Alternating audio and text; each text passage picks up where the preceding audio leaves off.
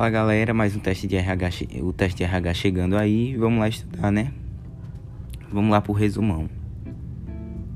Compensação é a área que lida com a recompensa que cada indivíduo recebe, como retorno pela execução de tarefas organizacionais. É basicamente uma relação de intercâmbio entre pessoas e a organização. Compensação financeira direta consiste no pagamento que cada funcionário recebe na forma de salário, bônus, prêmio e comissões. Salário é a retribuição em dinheiro ou equivalente, ou equivalente paga pelo empregador ao empregado, em função do cargo que este exerce e dos serviços que presta durante determinado período. O salário pode ser direto ou indireto. Salário direto é aquele que é aquele percebido exclusivamente como contraprestação do serviço no cargo ocupado. Compensação financeira indireta é o salário indireto, decorre de cláusula da Convenção Coletiva do Trabalho e do plano de benefícios e serviços sociais oferecido pela organização. O salário indireto inclui férias, gratificações, gorjetas adicionais de periculosidade, insalubridade, adicional noturno e adicional do tempo de serviço e etc. A soma do salário direto e do indireto constitui em remuneração. Assim, a remuneração abrange todas as, todas as parcelas do salário direto, bem como todas as decorrências do salário indireto. A remuneração é tudo que o funcionário aufere, direto ou indiretamente, como consequência do trabalho que desenvolve na organização.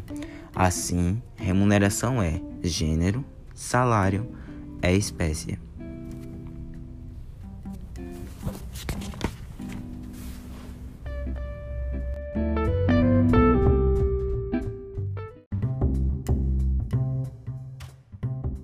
E vamos para a continuação do resumão de RH. Política de recursos humanos. Política de recursos humanos diz respeito ao conjunto de processos, competências, competências, práticas, normas e políticas que objetivam gerir, conduzir e administrar o capital humano de uma organização. As funções desse departamento são selecionar, contratar, treinar, reter e desenvolver os colaboradores de uma empresa. O RH é o RH que promove a valorização dos profissionais que constituem uma organização, para que eles possam desempenhar suas funções adequadamente e de acordo com os objetivos estipulados. Política de recursos humanos na prática como a política de recursos humanos visa alinhar a atuação dos profissionais de acordo com os planos e estratégias das empresas, pode variar de acordo com a cultura organizacional. Aí, plano estratégico. Trata-se de um manual de estratégias e táticas que visam o crescimento e ampliação da organização, de forma a promover destaque diante do mercado. Recrutamento e seleção. Realizar o recrutamento e a contratação de profissionais de maneira adequada e assertiva para que os cargos oferecidos pela empresa, evitando a rotatividade.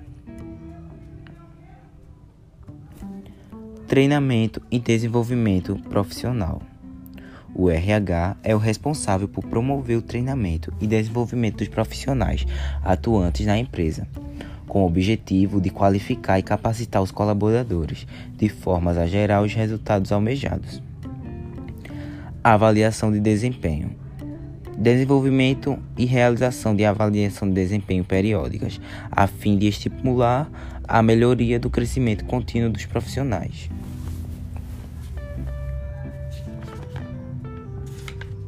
Ações de endomarketing e comunicação interna. O endomarketing é sem dúvida uma das ferramentas mais eficientes para a melhoria do clima e comunicação interna de uma empresa. Ele é fundamental para compreender melhor os processos e gerar comprometimento dos trabalhadores. Melhora do clima organizacional. Um clima organizacional tranquilo e harmonioso é fundamental para o bom desempenho dos profissionais e principalmente para manter os colaboradores felizes, motivados os, e, os, e comprometidos com o resultado da organização.